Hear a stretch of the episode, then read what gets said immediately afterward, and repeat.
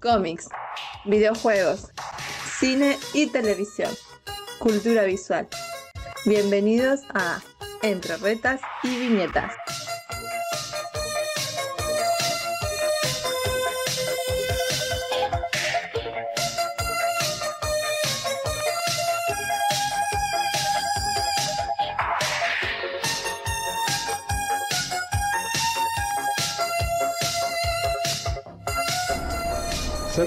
Público inteligente y conocedor.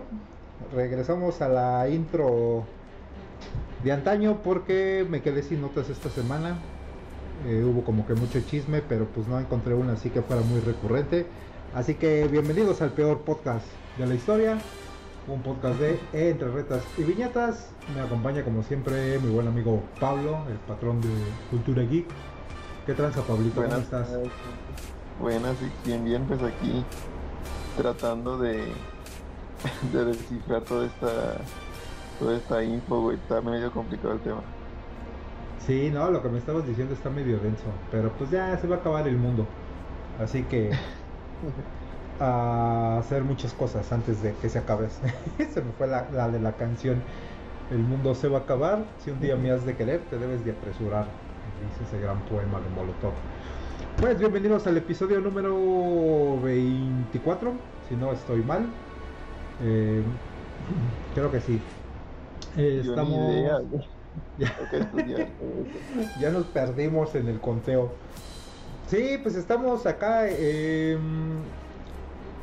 a mediados de semana grabando un podcast. Bueno, ya es fin de semana, pero pues vamos a estar este, subiendo a ver si podemos ya grabar un poquito más de un episodio a la semana. Y por ahí viene una sorpresa para el siguiente episodio. Espero, vamos a tener un invitado muy especial. Y pues vamos a estar platicando ahora un poco, ya que nos agarramos ahí con las historias de los 90, los 80, en películas, en series, eh, en todo eso no nos hemos enfocado tanto en lo que es lo que a nosotros nos apasiona un poco más, que vienen a ser los cómics.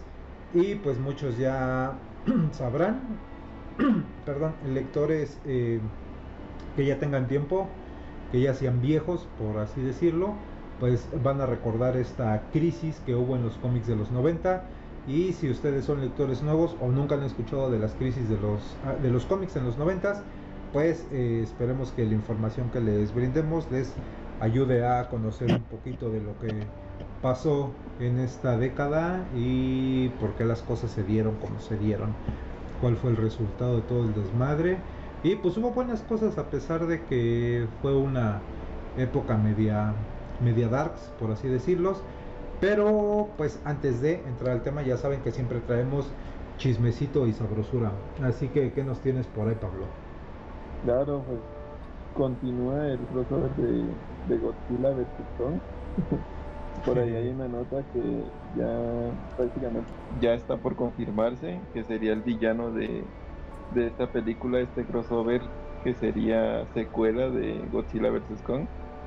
Se desconoce el nombre de título, pero después de la putiza que le dio Godzilla, por no decir más, después de la golpiza que le dio Godzilla a Kong, al parecer va a haber una especie de híbrido entre estos dos y este sería el villano.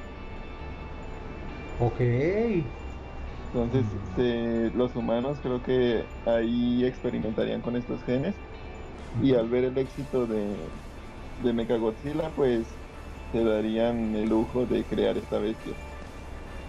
Uh, Vamos a ver cómo sale. a ver cómo lo desarrollan. Ojalá que no lo. Hay unos, hay unos fanarts, güey, por ahí, a ver si lo estaré compartiendo.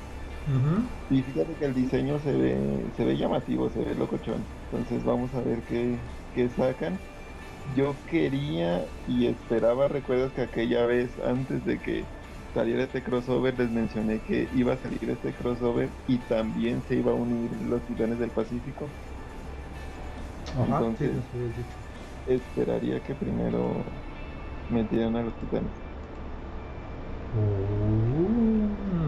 va, va a estar este interesante por por decirlo eh, menos. Este título sale para Este sí no, no tiene fecha, apenas se confirma para una película. Ok. Nah. Pues quién sabe. ¿Sabemos quién está detrás del proyecto o todavía no? No, todavía nada, solamente info que se filtró. Mm, ah, ok, bueno, pues a ver qué, qué tal. Eh, por ahí hablando de cosas nuevas que vienen, la cadena de Warner, que es la CW, acaba de ordenar oficialmente una primera temporada para Gotham Knights. Este título que ya teníamos conocido por eh, un videojuego que se va a estrenar este año de los Caballeros de Gotham. Y pues eh, viene directamente para lo que es el universo de la Rovers. No sé exactamente todavía el, cómo lo vayan a desarrollar. Se va a empezar a emitir a finales de este año o principios del 2023 a más tardar. Todavía no tenemos fecha exacta, pero pues lo más que están diciendo que es para finales del 2022. Pero así como es Warner, pues ya sabemos que a la mera hora termina retrasando todos, ¿no? Los que van a estar como guionistas es eh, Chad Faiwash, James Studios y Natalie Abrams, quienes formaron parte de lo que fue la serie de Batwoman, que creo que la terminaron cancelando. Y ellos son los que está este Warner Bros. Eh, no, Berlanti Productions se llaman, la productora para este nuevo show. Y por lo que sabemos... Um, no, todavía no. Estaba acabando de, de, checar la información porque supuestamente ya habían filtrado imágenes de los personajes que van a estar utilizando, pero no. Sin embargo, eh, no sé, pues recordemos cuáles eran los que estaban ahí con los Gotham Knights. Estaba Spoiler, estaban los Robins, obviamente, y Claro, la cazadora, ¿no? Y estaba la cazadora, exacto. Pero, este, eso era en, en parte de, de los y lo que terminó presentando el Arrowverse, pero por decir en el videojuego de Gotham Knight, de chica. Ok. Ajá, en, en el videojuego supuestamente nada más son, ajá, son los Robins y no es la cazadora, ¿verdad? Es Batichica, Es Batichica, sí. porque hay que recordar que la cazadora es, es otra diferente. Ah, ok. Sí, pues quién sabe cómo va a estar. Eh, ¿Viste esta serie de Batwoman? No, la verdad esa no. Bueno, yo estoy, estoy muy despegado del, del Arrowverse. Por ahí estuve viendo algunos capítulos salteados. Este Flash me gustó mucho, pero pero se la mamaron, güey, desde que empezaron las peleas. en- en tipo Jedi versus Sith, creo que desde ahí me fue perdiendo. Y What? no sé, siento que siento que era mejor ya dejarlo descansar y crear un nuevo universo con todo lo que se ha estado sacando, no no depender vaya de del Arrowverse. Justo, sí, pues, eh, pues yo creo que aprovechan mucho el hecho de que ya lo desarrollaron como universo y les es más fácil mm, de alguna manera empezar a crear personajes dentro de ese universo de las series, porque pues ya vimos que en cine como que no les está funcionando tanto sus, sus ideas, entonces, no sé, pues a mí me desesperó mucho, yo me quedé con ganas de ver la primera eh, temporada y la quise ver nada más por la, la actriz, la Ruby Rose. Pero pues ya ves que no aguantó el, el hate y el bullying que le empezaron a echar ahí en Twitter y hasta cerró su, Claro, su también, cuenta también y la todo. gente se pasa. La gente también a veces abusa, entonces digo yo, pues ver el proyecto como como una especie de universo aparte, un universo alterno, no necesariamente creer este que se están basando en los cómics, que sí, ya estamos hartos en, en cierto modo de, digamos, de la inclusión y todo ese, ese tipo de cosas. Pero lo mismo se dijo en Titans, güey. Cuando inició Titans, ¿recuerdas el hate hacia, Ujú. hacia Starfire? Sí, sí, sí, y- justo. Y tú ves la serie y Starfire totalmente un personaje bien desarrollado. Brilla bastante, güey. Es más, empieza Sí, el personaje como tal funciona. Claro. Entonces sí. yo creo que, que la gente debería de hacer eso, de darle chance y ver si, si los convence o no.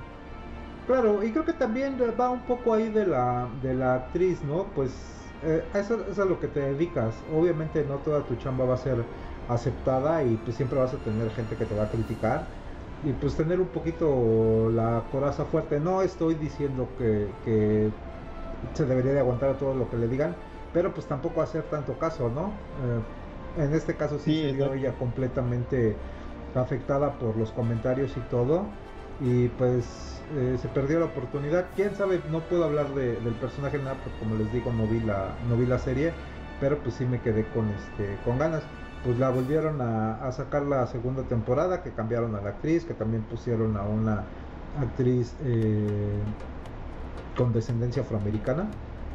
Y pues tampoco le, le gustó a la gente dije, no, pues ahora que vea la primera temporada, pero dije, no, pues ya, ¿para qué? Si la terminaron cancelando, pues no habla de, de algo tan bueno. Y justamente hablando de las canceladas, sacaron recién también la serie de Naomi y pues también una temporada y la cancelaron. Eh, no sé, por ahí deberíamos de preguntarle a Débora porque ella fue la que la estaba viendo. No sé si tú la viste o chocaste algo. Ahí a, ahí a Debo. Yo, yo vi algunas escenas, güey, y, y sí se ve, pues en lo personal, este, los efectos no son de tan buena calidad. Creo yo que la competencia ha aumentado demasiado, güey. Estamos viendo que, que ahora las series tienen mucha calidad. Ya parecen ser películas muy largas este, por, por partes. Entonces creo que en eso se está quedando atrás lo que viene siendo el Arrowverse ya en general. Pero toca, toca preguntarle ya Debo, toca hasta invitarla a ver qué dice. Sí, que nos dé ahí un, comentario, le voy a mandar una, un audio y a ver si nos lo comparte y en el final nuestro productor que nos meta ahí el comentario. pues sí, eh, dicen que, eh, bueno, nos dicen iban a ser 13 episodios, pero pues no te digo, no tuvo tanto punch. Eh, regularmente ya sabes que cuando estas series semana tras semana se empiezan a volver como, como trending, que empiecen a comentar, que empiecen a sacar spoilers o algo pues no reflejó nada por parte de redes sociales, como que nadie la, fumó tanto. Y eh, cuando iban a transmitir el episodio número 12, decidieron eh, aventar los últimos dos episodios, así como ya para sacársela de encima. Y pues realmente no, no pegó tanto. La que dicen que está jalando es la de Superman en Lois. Yo vi el primer episodio de la primera temporada y me gustó, eh, me llamó la atención, la producción estaba bien, los personajes creo que iban bien. Lo que no me gustó fue que para mí la temática la sentí que iba más como un tipo de Smallville, así de la historia de los chavitos, de los hijos y darse cuenta de que iban a tener poderes y todo eso, y como que no me no me enganchó tanto, pero no digo que haya sido este que haya sido mala, te digo al contrario, dicen que este que está llamando mucho la, atención que la segunda temporada también está bien. Entonces habrá que darle la oportunidad también a esa serie. Sí justo porque yo también he escuchado buenas buenas reseñas de esa serie me llama mucho la atención pero tú sabes no soy tan tan fan de Superman entonces me ha costado un poquito ponerla entre las, las primeras opciones ahorita también tenía una, noticia más. El lunes, el lunes tendremos tráiler de The Voice, por fin. ¿Ya? Ya tendremos un tráiler. Tuvimos una especie de avance, un pequeño avance como de un minuto y algo, pero esta vez será, será un tráiler. Y creo que nos presentarán ahora sí lo que viene siendo el, el soldado, el, la parodia del Capitán América. Qué mala onda. ok. Eh, entonces, este lo estrenan el, el, lunes. El lunes, sí. Uh, vamos a tener. Me les vale porque si no, me van a colgar aquí. sí. Pues así este, así ya le se queda ahora con tres series. Tenía seis series en emisión eh, esta cadena de CW. Ahora se queda con tres, que viene a ser The Flash, Superman and Lois y Stargirl. Y pues las que quedan canceladas, que sí me agüitó, es la de Legends of Tomorrow, que la primera temporada es una joya, pero pues ya quedó cancelada. Este Batwoman y ahora Naomi. Eh, a saber qué, va a pasar con esas tres, este, tres series. Que Eh, regrese el Snyderverse. no seas loco. Pues hablando de eso, tenía aquí la nota de Flash que va a regresar un este un actor que fue muy querido para un nuevo rol. Em, Tom Cavanagh se llama, es este Edward Town o el Reverse Flash. Ah, que sí, ya, va, revés. ya va a regresar ahora en, en esta nueva temporada. Pero te digo, dicen, el, el encabezado que estaba viendo es que viene para un nuevo rol. Entonces, no sé, se me antoja ¿Quién difícil. será? ¿Alguna idea por ahí? Ni idea, güey. Me quedé con la tercera temporada de Flash. Como que también me, me perdió. La primera estaba bastante agradable. La segunda dije, va, va, va, va chido. Pero ya en la tercera me perdí completamente. Lo ya ni que la pasa- seguí. Ujú. Lo que pasa es que se volvió muy repetitiva, güey. O sea, yo entiendo el tema de los, de los velocistas y todo este pedo, pero llega un punto en el que lo estás repitiendo mucho y entonces Se vuelve, sí, empieza como a decaer un poco. Entonces, a mí te digo, a mí me gusta mucho Flash, yo te lo había dicho, uno de mis personajes favoritos de, de DC. Yo estuve viéndola por ahí hasta la, hasta la quinta temporada y luego me salté algunos capítulos hasta donde empiezan a agarrarse a, a espadazos. Entonces, bueno, vamos a, vamos a darle chance. Pues a ver, pues yo el, hate que más escuché precisamente fue el hecho de que ahora le estaban dando todo el peso al personaje de, de la noviecita, esta, ay, ¿cómo se llama? ¿De Ah, Iris? La Iris, que ahora ya era morada o no sé qué, o los rayos eran morados, la, la Speed Force ahora era morada, algo, algo así. No sé exactamente porque tengo que ya no las, ya no las seguí viendo, pero dije, "Mm, pues a ver, quién sabe. Habrá que darle oportunidad entonces a, a retomarla o ver episodios salteados, como dices. Sí, porque, porque pues sí hay una, una secuencia obviamente, pero también no es que no es que todos los capítulos te vayan guiando una trama, sino también está como por sagas. Como en los cómics, güey, tú, Ujú. tú los ves este, de manera salteada y, y se van acomodando en tu cabeza, ¿no? Sí, sí, sí, justo. Muy bien. Pues hablando de Superman, que es tu personaje favorito de toda la vida. Para el número 1043 de Action Comics va a estar escribiéndolo Philip Kennedy Johnson y hizo una declaración, te la digo tal cual. Dice, puedo adelantar que vamos a ver el regreso de un personaje favorito de DC, de los fanáticos que no esperas ver en esto, pero será una versión muy diferente del personaje, una que definitivamente tendrá una reacción de los lectores. Va a ser alguien que la gente reconozca, pero no de la forma en la que están acostumbrados. Le puedo decir esto con toda confianza de que van a perder la cabeza. Lo dibujará el gran Ricardo Federici, que es la mejor opción para ilustrar este personaje que regrese y que aparecerá en los próximos números. Estén atentos. Pero pues de ahí no, no sabemos exactamente, nada más fue como que una declaración. Y no se me ocurre ningún personaje que vaya a regresar ahorita de Superman para los cómics. Pues por ahí había escuchado el. Se me olvida el nombre, este tipo que fue el que destruyó el planeta Krypton. No sé si, si tendrás fresco ese cómic. Ay, no, no, no, no, no, se me ocurren muchos nombres. Pero, pues, vamos a ver qué es lo que regresa. Yo recuerdo uno que otro personaje más, digamos, interesante, por así decirlo. Pero hace mucho que no leo Superman. Voy a tener que retomar harto.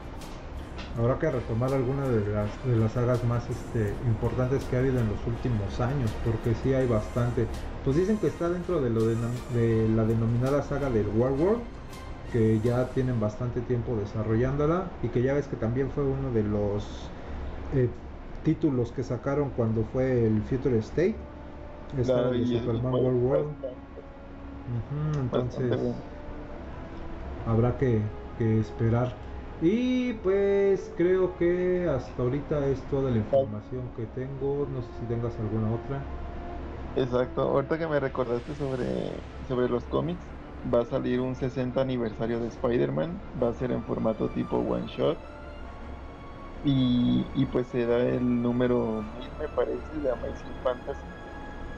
Entonces, dice Dice que Marvel ha revelado algunas portadas variantes para el relato de la obra de algunos de los artistas más relevantes de Marvel, como Peach Momoko, y Hugh Lee, Stanley Artem, de Humberto Ramos, que esa yo creo que les va a doler harto, y de John Romita, de John Romita Junior. Padre, claro, del?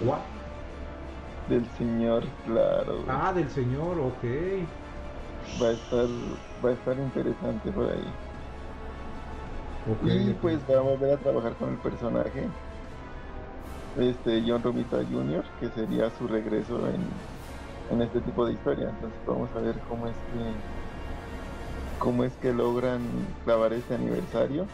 Yo vi el aniversario de, de X-Force, me pareció bueno en cierto punto porque simplemente es como como un repaso de lo que fueron los miembros, de lo que es el equipo, de qué va el equipo, entonces no es la gran cosa, es simplemente un número. Esperemos que esto lo vuelvan un poco más emotivo porque pues es Spider-Man. Ok, sí, pues sí. 60 años, güey, ya del Spidey. 60, imagínate. No manches, ya estamos viejos, carnal. Muy bien, eh, pues el, el último que había checado, justamente hablando de, de DC que se me estaba pasando, es la serie que eh, yo le traigo muchas ganas, pero supuestamente también ya la habían cancelado y luego que siempre no y bla bla bla. La de los linternas verdes, que supuestamente iba a ser este Green Lantern Corps.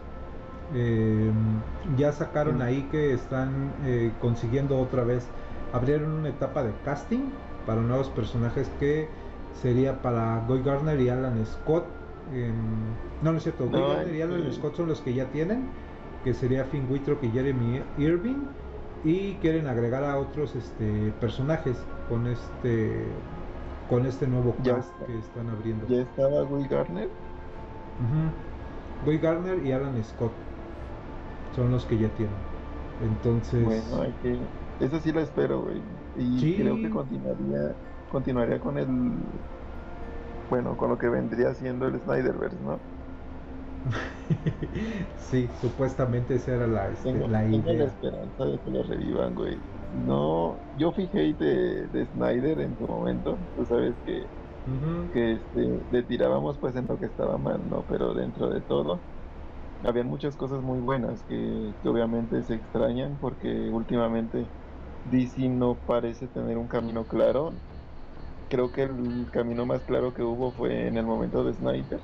Ujú. Y ahora pues James Gunn ha estado experimentando. Pero vamos a vamos a ver y esperar que continúen su su DCU. Su DCU, sí, pues a ver qué tal. Pues no sé, se me antoja medio complicada esta serie de Green Lantern porque lo que están diciendo es que van a contar una historia a través de varias décadas, precisamente por eso retoman al Alan Scott que fue el primero. Y obviamente van a ser diferentes linternas, no sé si van a ser así como que un episodio por, por personaje o no sé cómo lo vayan a estar desarrollando, pero lo que quieren hacer es abordar eh, diferentes problemas sociales como la discriminación por raza o, o por elección sexual. Entonces, quién sabe si con eso vayan a hacer todo un desmadre, no, no, no sé, güey. Digo, se me No, antoja así como que como- chido por el hecho de que quieran nuevamente tocar temas serios como estos problemas sociales, discriminación, eh, no nada más de, de género, te digo, de raza y todo. Entonces, no sé, junto con esta, es... ajá, dime.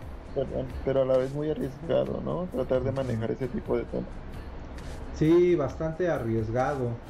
Y pues te digo, junto con estas están los otros rumores de Strange Adventures y de ese Super High. Pero pues esas son, son títulos que tienen más problemas que estos de Linterna Verde porque pues no, no se sabe nada en absoluto de esos dos proyectos más que se está trabajando en. Como el de los gemelos, güey, que fue cancelado poco después de que se confirmó. O sea, malas noticias, pero pero bueno, esperemos y yo espero que también liberen Flash. Por favor, que alguien por ahí le dé unas cachetadas a, a Hamada. Se necesita Flash, güey. Que sea buena película o sea mala. Este, ya lo hablamos con Strange. era una película muy arriesgada y decidieron irse por el camino más lógico. Entonces, si estos güeyes se fumaron mucho, pues no importa, güey, que la echen. Sí, pues la idea es, es esa, que ya está hecha y pues te digo, ojalá que no terminen cancelándola, porque pues por más peor que les quede, pues de alguna manera también abre ventanas para otras eh, posibilidades que, que haya o que quieran desarrollar justamente lo que pasó ahorita con la de Batman, que luego luego dijeron que ya iban a trabajar con el spin-off del pingüino.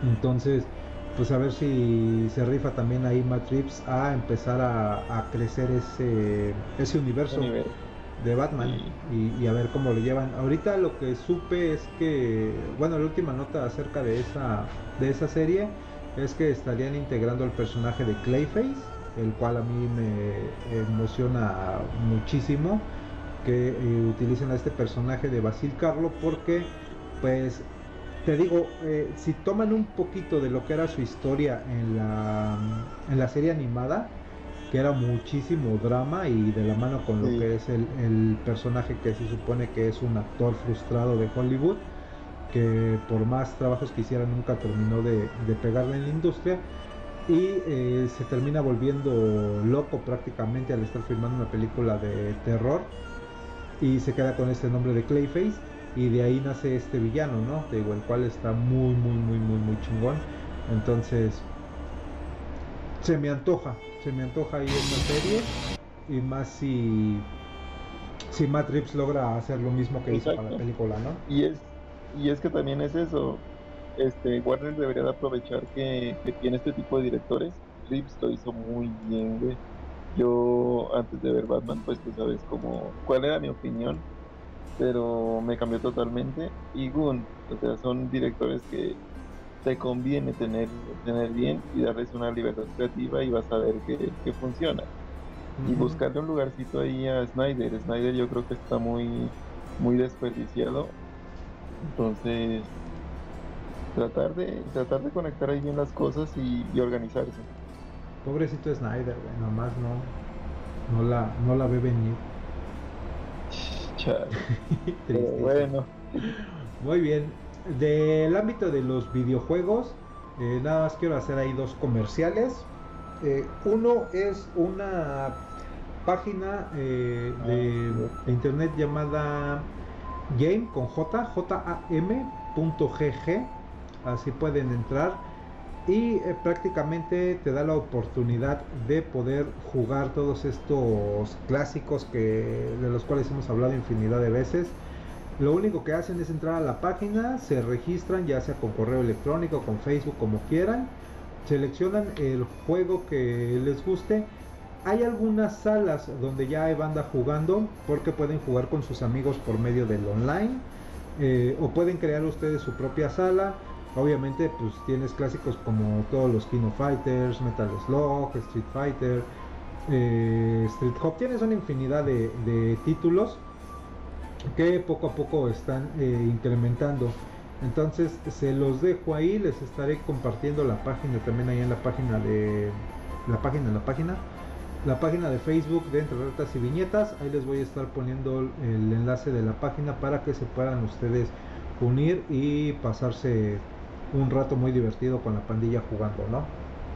Sí, muy recomendado. Los, los que son fanáticos de los juegos retro van a disfrutarlo bastante. Porque pues este, esta sería una especie de, digamos, de videojuego online, pero con los juegos clásicos que venían siendo de, de Super Nintendo, de Sega, de las mismas arcade. Entonces, muy recomendada la página y ahí vamos a estar promocionando en este en el grupo. Una sí, sí, sí, sí, hay un chingo de juegos ya bien este bien viejillos, muchos clásicos, unos que yo ya ni me acordaba como el de esta caricatura de Jim Lombriz que se llama Earthworm Jim. Eh, Win Gamers, que era el de los, los disquitos. Tenías hasta el pinche punk. Entonces, Está bien chido porque no tienes que descargar nada, todo lo juegas directamente online, les digo, puedes jugar con sus amigos, entonces está súper, súper, súper chidísimo. Les digo, ya les estaremos compartiendo ahí el enlace en la página de Facebook para que puedan ustedes meterse y jugar. Y la otra noticia de la que estuvimos hablando en episodios eh, pasados fue de este super juego que estamos esperando que se llama Multiversus. Y em, acaban de anunciar que van a, abrir, se meten ustedes a la página de multiversus.com, se registran para una alfa, eh, que es una prueba de, de juego. Donde de demo? Ajá, una especie de demo. Ustedes nada más este se registran y a partir del 17 empiezan a mandar las invitaciones para cualquier consola, tu Play 4, tu Play 5, tu Xbox One, tu Xbox One Serie X o Serie S y obviamente para PC. Lo único que necesitan es tener el Steam. No tienen que, este, que tener eh, ninguna inscripción a estos servicios de Play o de Xbox, que ya sabemos que son bien castrantes. No se los pide. Eh, directamente estarían mandando las invitaciones. Les mandé por ahí la lista de los personajes que van a estar. Obviamente pues va a estar Superman, Wonder Woman, Harley Quinn, eh, Batman, el perrito este de Hora de Aventura, el Jake y el... Jake y Finn. El Finn. Este, Tommy Jerry, eh, Harley Quinn y la Aria Star. Son los personajes que van a estar soltando para eh, empezar a hacer la prueba. Si les llega la invitación, ustedes pueden automáticamente invitar a tres amigos más entonces el hecho de que se registren no quiere decir que uy, ya les va a llegar la, prueba, obviamente pues va a haber así como que algunos seleccionados, pero si les llega pues pueden invitar directamente a tres amigos más. Entonces eh, está súper chido porque pues vienen todos estos personajes de Warner haciendo prácticamente un Smash Bros. Que ya lo hemos visto con otras compañías. Lo hizo Sony también con el All Star. No sé si ese lo llegaste a jugar. A mí me encantaba ver ahí entre los personajes al Kratos eh, haciendo su. Nickelodeon también lo hizo. Nickelodeon también lo hizo recién, si es cierto, el año pasado me parece. Entonces, bien interesante, güey, bien interesante. Los personajes que ahorita no están son los de Steven Universe, el Shaggy que también está ahí, Box Bunny. Y pues obviamente conforme avance el juego van a estar metiendo más personajes. Tiene un catálogo inmenso e impresionante ahí Warner. Entonces, se me antoja bastante, güey. Bastante, bastante, ya hemos visto todos esos cameos, ¿no? Que nos han dado en estas últimas películas. Y claro, güey. ¿Cómo no? Sí, sí, sí. Que empezaron a meter a los personajes de. Pues la más conocida de este juego del Overwatch. La monita de amarillo que nunca me acuerdo de su nombre. Que es la que sale ya en la película de Ready Player One en uno de los cameos. Pero pues es personaje también de de esta franquicia de, que, puede utilizar Warner. Entonces, ya está la, las suscripciones, también estas se las estaremos compartiendo ahí en la página de Facebook para que vayan a registrarse y ojalá que seamos de los afortunados que podamos probar antes que nadie este juego. Va a estar abierto nada más del 17 al 29 de mayo, o sea, van a ser 10 días, 12 días, pero pues bastante chido para, para una prueba, ¿no? Claro, y ese, ese tipo de, de juegos como o sea, como una muestra de todo el poder que tienen, debería de, de, pensarlo, no sé, Disney, debería de pensarlo el mismo Paramount. Hay cantidad de, de ahora sí que, de sagas, de, de cosas que son muy, muy, muy cotizadas, que mucha gente ya los cree muertos y hasta ahora se está se están renovando, entonces que aprovechen y que saquen lo que se pueda de contenido.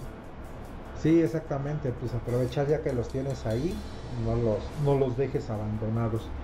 Y en cuestión de anime, tú que eres muy fan de Pokémon, va a haber nueva temporada aquí en México, pero lo interesante es que por primera vez no va a llegar a televisión en México, sino que va a tener un estreno exclusivo en Netflix. Eso sí está como que, órale, ¿qué pido? ¿Por qué? Pues el objetivo es que salga este mismo año, la nueva temporada, llegue de manera general obviamente de Netflix, tal como sucedió en los capítulos más recientes del anime. Eh, aunque muchos se quejaron así como que las transmisiones recientes de Pokémon en la televisión de México, aunque supuestamente tenían un pleito ahí de derechos o no sé qué, qué rollo hubo, pero pues Netflix ya volvió a verlos y dijo, pues échamelos, güey, yo te las del estreno y le llegamos a más este a más público o menos quién sabe porque obviamente no todo el mundo tiene acceso a, a la plataforma o a estos servicios de streaming pero pues ahí está y más ahorita perdón más ahorita que, que Netflix está quedando muy atrás no en contenido.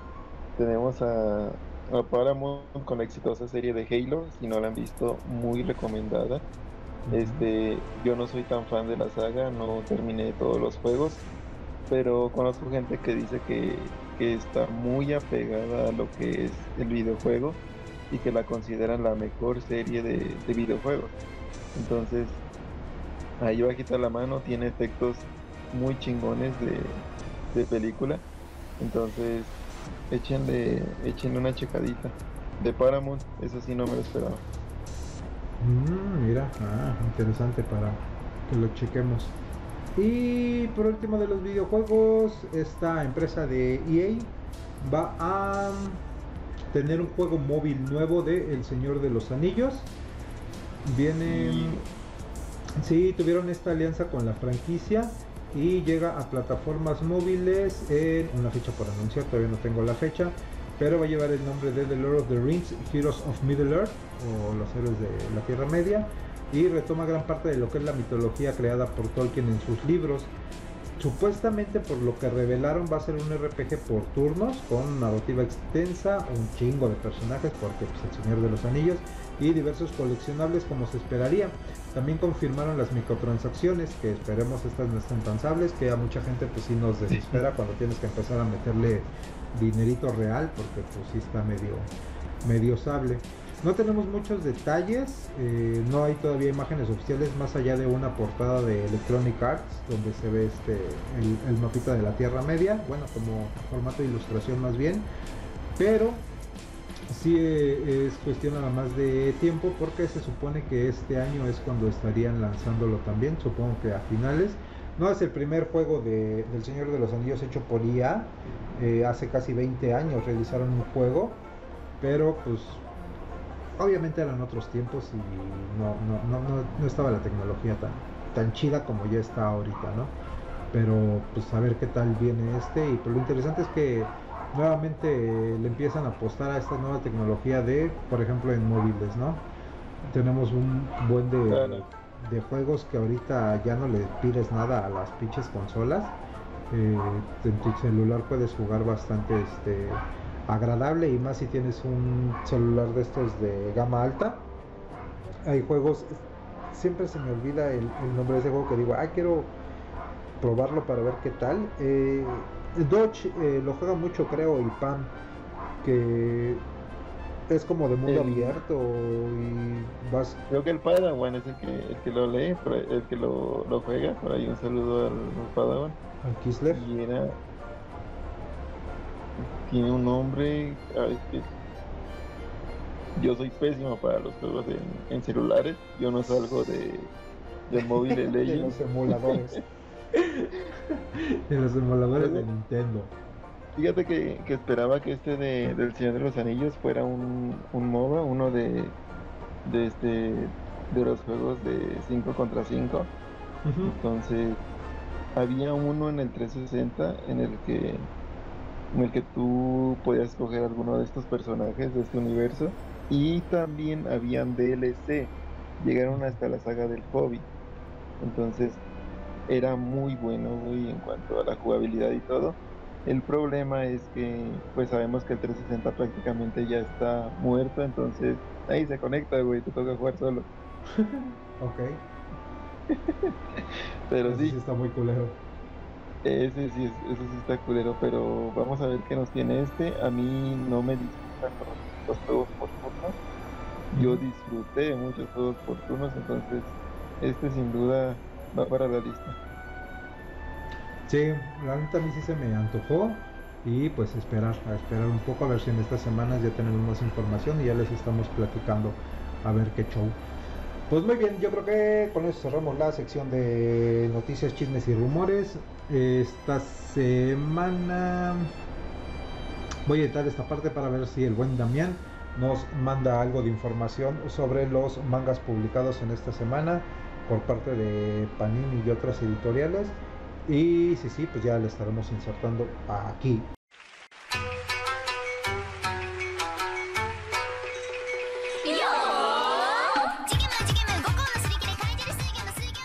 Hola, ¿qué tal Nakamas? Les saluda Damián de Checa tu Manga y en esta ocasión les traigo las novedades de la tercera semana de Panini Manga que son de 119 pesos Black Clover, número 27, en 129 el número 29 de One Punch Man, el 18 de Jujutsu Kaisen, el 13 de Claymore y el 16 de Tenku Shimpan. En 139 Pandora's Hearts número 12, Recero número 1, La Ciudad de la Luz, un tomo único, Doctor Slump 18 y Frieren número 1, los cuales pueden adquirir aquí en Avenida Tamaulipas, esquina con Alfonso Reyes en la colonia Condesa, muy cerca de Metro Patriotismo, por supuesto en Ciudad de México. Si les queda muy lejos, se los puede enviar hasta la comodidad de su hogar por correo de México, Mercado Libre o Shopee. Solamente manden un mensaje con su pedido al Twitter, Instagram o Facebook de Checa tu Manga. Y si buscan Checa tu Manga en YouTube, van a encontrar videos donde Además de una reseña ligeramente diferente, van a encontrar las imágenes, las ediciones y algunos extras. Como pueden ver, en esta semana no tenemos tanto, pero lo que sí tenemos son tres estrenos. Aunque el primero de ellos en realidad se trata del capítulo 4 de Recero. Es un isekai muy particular ya que a diferencia de muchos otros, en este el protagonista no está rotísimo, es un humano común y corriente con el único poder del checkpoint, es decir, vuelve a la vida después de que lo asesinan a un punto particular en el pasado, lo cual le permite algunas ventajas como saber lo que está a punto de pasar, y si ocurre alguna cosa particularmente desagradable puede remediarla con su muerte. Sin embargo, ha ocurrido un par de cosas que no ha logrado solucionar ni siquiera muriendo. Y es que durante los tres capítulos anteriores se había mantenido como un ser humano común y corriente, eso sí, acercándose a una familia de Ambolengo, la de Emilia, quien es candidata a la realeza. Sin embargo, para ponerse a la altura de Emilia, de quien está enamorado, se convirtió en un caballero y él solito lideró a toda una legión compuesta por caballeros de otras nobles y derrotaron a la gran ballena blanca y a uno de los arzobispos de el culto a la bruja, es decir, una especie de comandantes. Pero durante, este enfrentamiento, Rem, una de sus amigas y sirvienta de Emilia, y Crush, otra noble y competidora a la realeza, perdieron Crush, la memoria, y Rem cayó en un sueño parecido al de la Bella Durmiente y además todo mundo perdió sus recuerdos acerca de ella. Como Subaru no puede remediar esto, va a intentar seguir enfrentando a el culto de la bruja hasta encontrar cómo deshacer esta situación. Así que se embarca junto con Emilia en esta gran batalla en donde se va a encontrar algunas cosas. Ahora Black Clover es uno de estos shonen de peleas típicos con todos y cada uno de sus clichés, tanto que en los últimos números se aventaron juntititos, primero el entrenamiento y ahora viene el power up, todo para enfrentar a la triada oscura, quienes tomaron por asalto al reino corazón. Si bien todos los caballeros mágicos se habían entrenado durante medio año con el objetivo específico de enfrentar a esta triada y vencerla, la aparición de Vanica resultó en que, pues bueno, todos resultarán derrotados e incluso un par de los capitanes de los caballeros mágicos fueron secuestrados. Ahora aparece Nash, el hasta ahora invisible e inadvertido vicecapitán de los Toros Negros, quien aparentemente había estado como espía dentro del reino de la espada y trae información valiosísima con él. Para evitar que los capitanes sean utilizados como un sacrificio en donde abrirían las puertas del infierno, Nash organiza una infiltración al reino de la espada. Es momento de que todos reciban su power up injustificado. Unos van a entrenar con los elfos, mientras que Asta va a entrenar nada más y nada menos que con Nash, quien resulta ser que también está poseído por un demonio y va a ayudarle a Asta a que le extraiga más poder a su propio demonio. En Jujutsu, las cosas pues siguen bastante peleagudas porque desde que el maestro Goyo Satoru fue encerrado, el mundo se ha vuelto un caos. Primero, pues todas las maldiciones salieron, ya que no tenían nadie que las detuviera.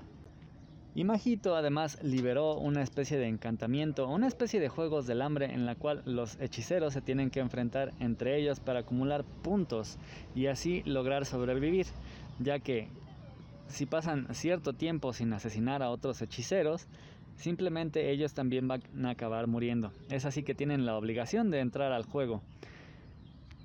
Para detener esto, tanto Itadori como algunos de sus amigos van a infiltrarse al juego con la intención de meter nuevas reglas que a la postre acaben con él.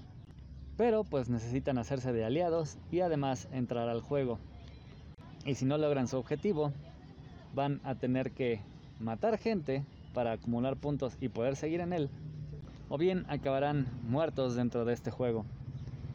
Claymore, pues se tomó un ascenso en los niveles de poder, ya que durante los últimos volúmenes había estado subiendo constantemente debido a el surgimiento de renacidos cada vez más y más poderosos, hasta que nos topamos con toda una legión de ellos que incluso controlaban una gran parte de la región, dividiéndose incluso el territorio en cuatro partes. La organización de las Claymore mandó a 20 de sus mejores guerreras y todas perecieron en este enfrentamiento. Han pasado 7 años desde aquella llamada Guerra del Norte, en la cual 20 de las Claymore más poderosas pues perdieron. Sin embargo, la organización de las Claymore siempre busca hacer personajes más fuertes, sin importar lo crueles que tengan que ser los experimentos para conseguir esta fuerza. Ahora vemos nuevas Claymore que parece que son capaces, o por lo menos se sienten capaces de enfrentar a una renacida ellas mismas. Sin embargo, cuando ven que comienzan a perder, nada más y nada menos son rescatadas por siete de las sobrevivientes de aquella guerra del norte, en la cual, entre las cuales por supuesto está nada más y nada menos que Claire. Tenku Shimpan está en un momento muy importante. Finalmente, las dos facciones principales, la de Mamoru y la de Yuri, han comenzado el enfrentamiento. Sin embargo, parece que este encontronazo se ha delimitado ya que el hermano de Yuri finalmente fue doblegado y convertido en un ángel por los poderes de Mamoru. Ahora el hermano al cual iban a rescatar es su enemigo, y además parece que es uno particularmente poderoso. Así que mientras Yuri y sus aliados están combatiendo, Mamoru y su hermano los ven desde las alturas, intentando planear su siguiente movimiento. Y mientras tanto, nada más y nada menos que Kwon, una de los aspirantes a dioses más poderosos, es asesinada. Así, mientras el equipo de Yuri pierde uno de sus activos más valiosos, el equipo de Mamoru gana a uno realmente poderoso que además hace que Yuri esté maniatada. One Punch Man vuelve después de muchísimo tiempo. Aquí la Asociación de Héroes se hartó de que la Asociación de Villanos y Demonios les estuviera acosando, así que deciden ir directamente hacia los túneles que componen su guarida secreta, que casualmente estaban bajo los edificios donde vive Saitama, quien decide bajar por su propia cuenta a averiguar qué demonios está causando tanto alboroto.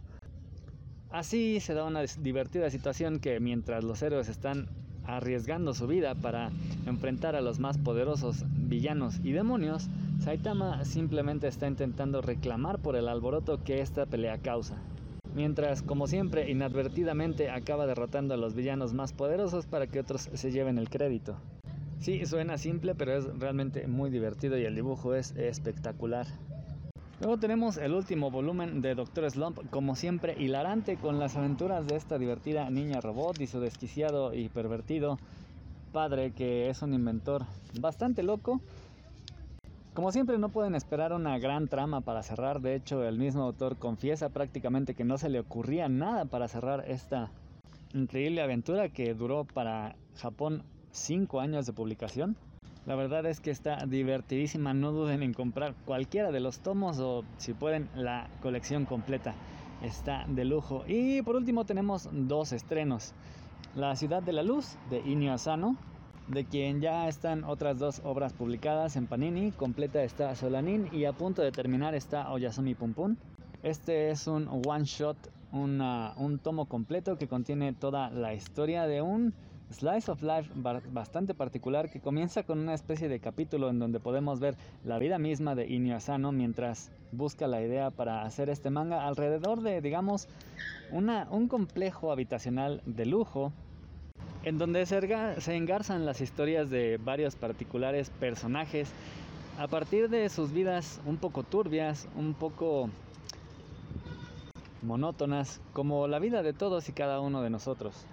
Un asesino con sueños, un alma reencarnada, un niño que ayuda a morir a la gente, una chica de preparatoria y un ex policía con depresión.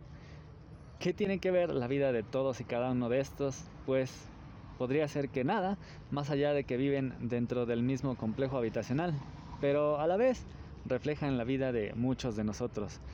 Y para acabar con esta melancolía, pues tenemos Frieren, más allá del viaje, en donde podríamos suponer por el subtítulo de esta obra que quizá alguna vez el autor se preguntó qué demonios pasaría con su equipo de aventureros tras terminar su RPG favorito, ya que esta historia comienza al final de lo que sería un típico RPG. Digamos que acaban de derrotar al demonio final y el aventurero, el hechicero, el sacerdote, el guerrero y el mago terminan su aventura. Y aquí es donde conocemos los nombres y los rostros de estos personajes.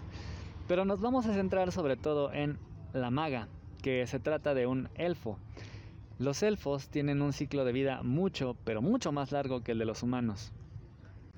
Frieren, la elfa maga, ha vivido ya durante cientos, si no es que miles de años, por lo cual esta aventura con los humanos, que apenas si duró 10 años, representa un parpadeo en su vida, pero para los humanos representa una gran parte de su vida si consideramos que la media de los humanos, sobre todo de un grupo de aventureros, no podría pasar de los 30, 50 años, tal vez uno de ellos llegue a vivir más allá de los 80.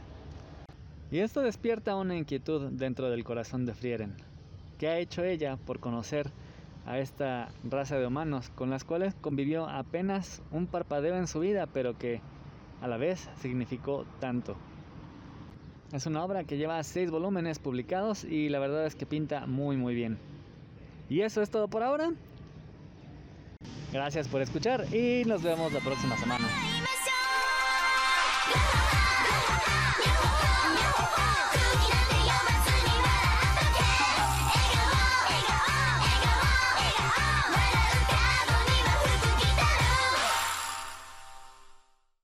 Pues bueno, entonces, a lo que te truje, chencha. ¿Qué tenemos de tema? Que híjole, Sí hay hasta para llorar, ¿eh? Sí hay hasta para llorar. Pues hablábamos de cómo inicia la, década de los noventas en los cómics, toda esta caída, toda esta crisis que, que tuvo.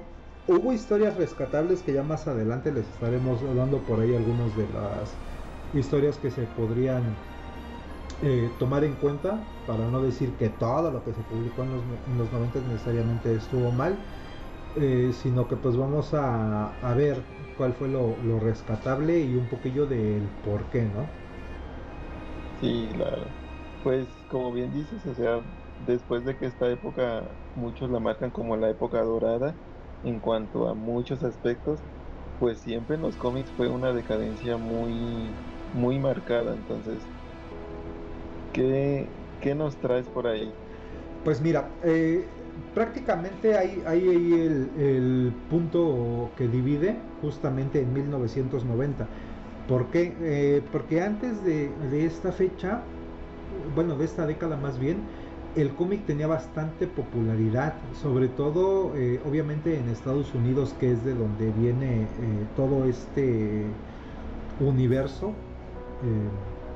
Las principales editoriales, pues ya sabemos que estaba Marvel y DC DC prácticamente lo que se dedicó a hacer en, esa, en esas décadas fue comprar a muchísimas editoriales pequeñitas, independientes, que apenas estaban saliendo a la luz. Por ahí la, más sonada pues fue, eh, ay siempre se me olvida el nombre, donde estaba el personaje de Captain Marvel o Shazam, conocido después por problemas de, derechos y, y demás.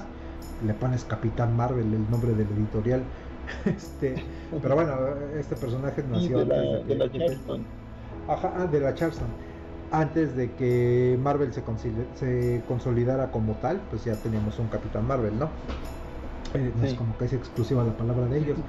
Pero pues tenía muchísimo deseo de comprar estas editoriales y pues poco a poco, precisamente por eso eh, sale después la crisis en las Tierras Infinitas, donde el buen George Pérez eh, nos da una sola línea temporal, donde ingresan así como que personajes que no eran tan conocidos dentro de, pero pues que ellos les tuvieron fe, meten a, estos personajes dentro de esta línea, creo que también el mismísimo Blue Beetle o Buster Gold, creo que también vienen de estas editoriales independientes.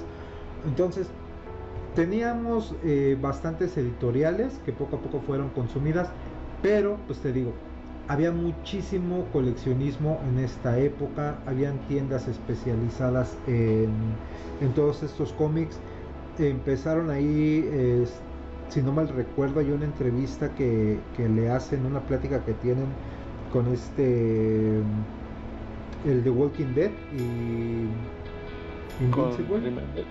No, el, de Invincible, este. No, bueno, estoy todo apendejado hoy. sí, por eso este. No es Remender, el, de The Walking Dead, este. Si tan ah, solo tuviera un dispositivo cerca, ajá, Robert Kirkman. Robert Kirkman. donde pudiera buscar de manera rápida. ¿Cómo lo De veras, andamos igual, güey. Sí, sí, sí. Sí, eh, estaba diciendo Robert Kirkman que él eh, en el 93 entra a una tienda y empieza a ver pósters de nuevos personajes que él no había topado. Se estaba refiriendo al equipo de Image de John Blood y que le dijo el, el que atendía la tiendita que si quería, le podían mandar todos sus cómics directamente a su casa pagando una suscripción. Ellos se encargaban de juntárselos. Y todos los cómics de esta nueva editorial, que por ahí eran 6-7 títulos. Y dijo, ah, pues ok. Entonces, eh, habían, imagínate, este tipo de, contactos para esa época en la que tú podías así pagar tu suscripción y te mandaban todos sus cómics o te los apartaban, ¿no? Eh, cuéntame. Ajá, pero sí, pero antes de que nos, bueno, ya, ya, me adelanté muchísimo, antes de que nos, nos avancemos a todo esto, ¿por qué empieza a pasar lo de la crisis? Pues precisamente por lo que les estaba contando, de que mucha banda estaba coleccionando, estaba llegando a, juntar, juntar, juntar, y eh, por ahí me parece que se vende un Action Comics, el número uno, donde la primera aparición de Superman, y alcanza así para la época, pues digo, si ahorita ya vale como 3 millones, creo que vendieron el último o algo así.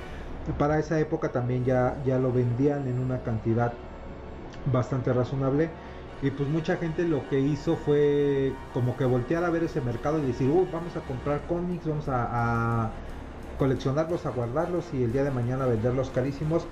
Entonces esto obviamente en vez de que le haya resultado bien a estas compañías o a estas editoriales, pues terminó afectándolo porque pues el hecho de que tanta gente lo, lo empezara a consumir, pues prácticamente no, no generaba algo bueno para la industria.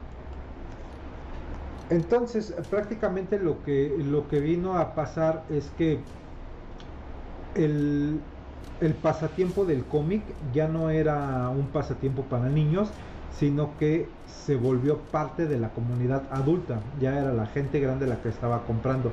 Una historia publicada hace 23 años vendía casi tres cuartos de millón de copias cada uno, pero pues ahora lo comparas con los menos de 250 mil ejemplares que, vende el cómic más popular hoy en día, en una semana promedio, pues sí es una diferencia de no manches, ¿no? Eh, hablamos de que ahorita a, estas ajá a estas alturas si un cómic llega a vender un tercio de lo que se vendía en 1984 pues ya es motivo de, celebración no porque sí es una diferencia abismal. Obviamente ya en esta época pues la tecnología lo digital los cómics en línea que también hay servicios de, de streaming para para cómics como Comixology o las mismas plataformas de DC o de Marvel o de Image, Dark Horse, todos ellos, pues también eso afecta, ¿no? De alguna manera para que se pueda sacar un, un cálculo o un total de lo que se vende. Pero bueno, llegan los noventas, se derrumba todo lo que se vino construyendo desde 50 años antes. Y es una quiebra que la industria nunca pensaron y que desgraciadamente fue a causa de malas decisiones y obviamente la importancia de voy a vender y voy a ganar dinero en vez de vamos a hacer historias de calidad como se venía haciendo. Cabe decir que también el giro extremo que, eh, extremo que se le dieron a personajes estrellas de ambas compañías, pues fue causa de que muchos fans se, se quejaran por el arte, de lo cual pues ya les estaba ahorita platicando un poco Pablo acerca de estos Golden Balls, ¿no? Pero bueno, eh, checando un poquito de cuáles fueron las causas y las consecuencias y lo que está pasando actualmente, vamos a ver qué es el... ¿Por qué no ha tenido el mismo aspecto y popularidad prácticamente, ¿no? ¿Tienes alguna, algún comentario por ahí? Porque pues, siento que estoy hable y hable y hable y hable y no te dejo hablar. No, no, tranquilo, güey. Yo, yo estoy, estoy escuchando.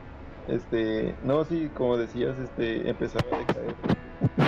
Ya se volvía más como una especie de, de, digamos, no sé, como, como fans coleccionistas y ya no tanto como, como un, como un gusto que cualquier persona pudiera, pudiera darse. Empieza a cotizarse un poco más, empieza a escasearse y ya es como más complicado conseguir buenas historias. Además de todo eso, empiezan a enfocarse más en la plata, entonces nos dejan perder mucha calidad en cuanto a muchas cosas, empiezan a apresurar los números, incluso cuando tú los lees ves muchas cosas sin sentido, no llevan una secuencia, pasan escritores tras escritores, cada quien hace lo que le plazca, destruye tu personaje, otro lo reinicia, entonces, claro, las quejas iban a ser obvias y eso que uno no, no estuvo en esa época, pero al, al leerlos te das cuenta.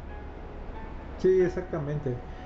Pues justo lo que te decía, a finales de los 80 donde prácticamente empieza todo toda esta decadencia, viene a ser a finales porque eh, la prensa y diferentes compañías coleccionistas empiezan a divulgar los costos de cómics raros, empiezan a salir revistas como mencionábamos la Wizard, donde empiezan a ver eh, de alguna manera hasta especulaciones sobre cuánto podría costar determinado cómic.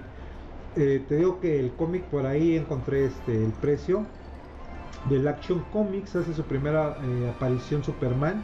Alcanza un precio de más de 50 mil dólares en esa época a finales de los 80 entonces pues te digo de ahí es donde la gente volteó y dijo "Va- vamos a comprar los número uno para que con eso pague la universidad de mis hijos cuando los tenga Marvel hace la primera jugada también, reedita la historia de su personaje principal, que era Spider-Man o que es Spider-Man, y le crea una historia alterna que la tenía como una serie nueva llamada Ultimate Spider-Man.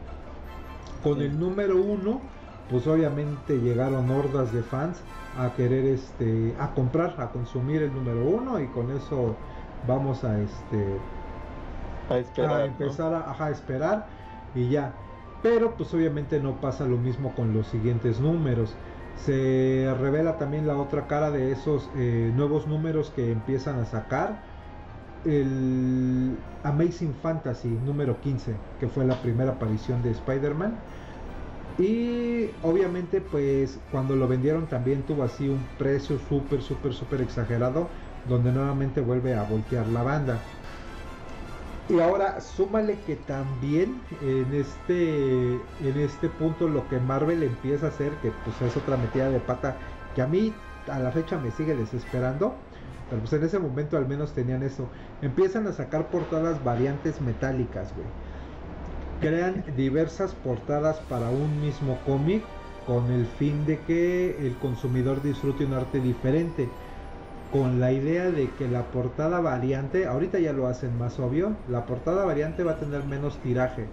A mí me gusta un poco como coleccionista, pero me desespera también como coleccionista porque así como que, ¿de qué me sirve entonces comprar 7, 8 veces el mismo cómic nada más por la portada, güey?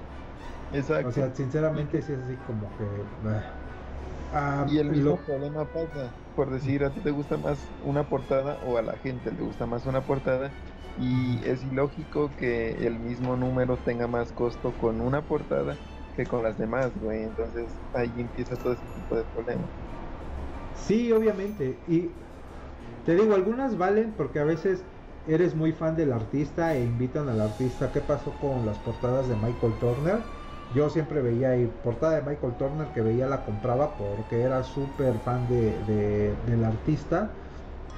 Pero pues la verdad es que a veces, no sé si ya te he contado esta anécdota o, se las he contado esta anécdota que me pasó en una convención aquí en México donde viene eh, uno de los creadores de Wolverine.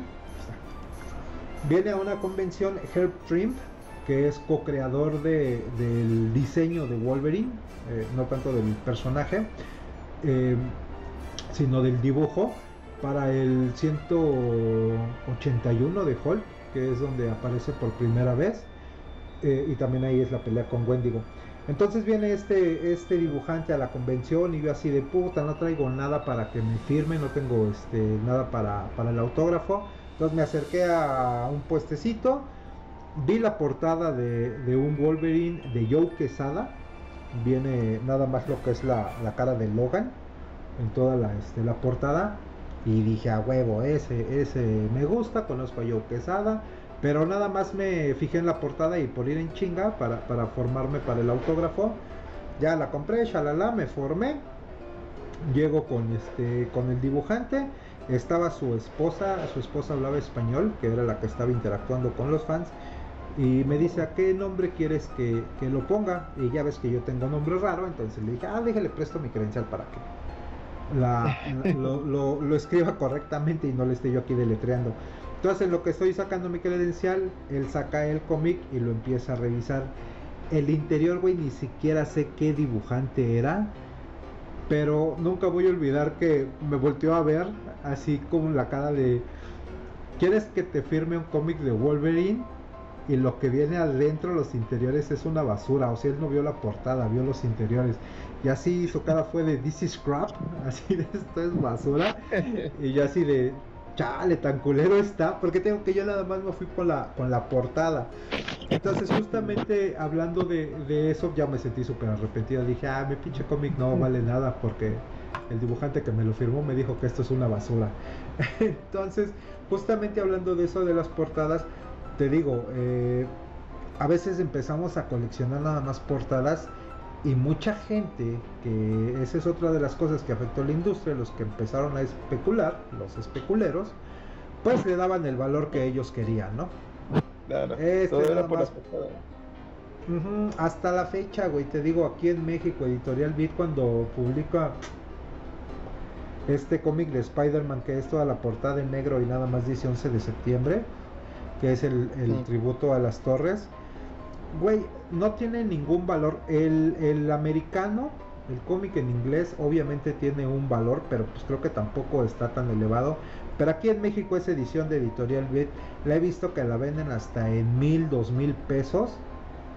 Y pues la neta es que no vale ni 20 varos el cómic. Y no es porque no, no tenga un valor, es porque hay tiraje, es porque se puede conseguir. Pero lo culero también no es que esta banda le dé ese precio, sino que la gente lo compre, güey.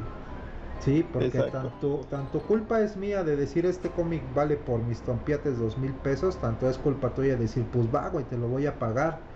En vez de que investigues, en vez de que busques, en vez de que leas o, eh, averigües, ¿no? Dónde puedes este, conseguirlo.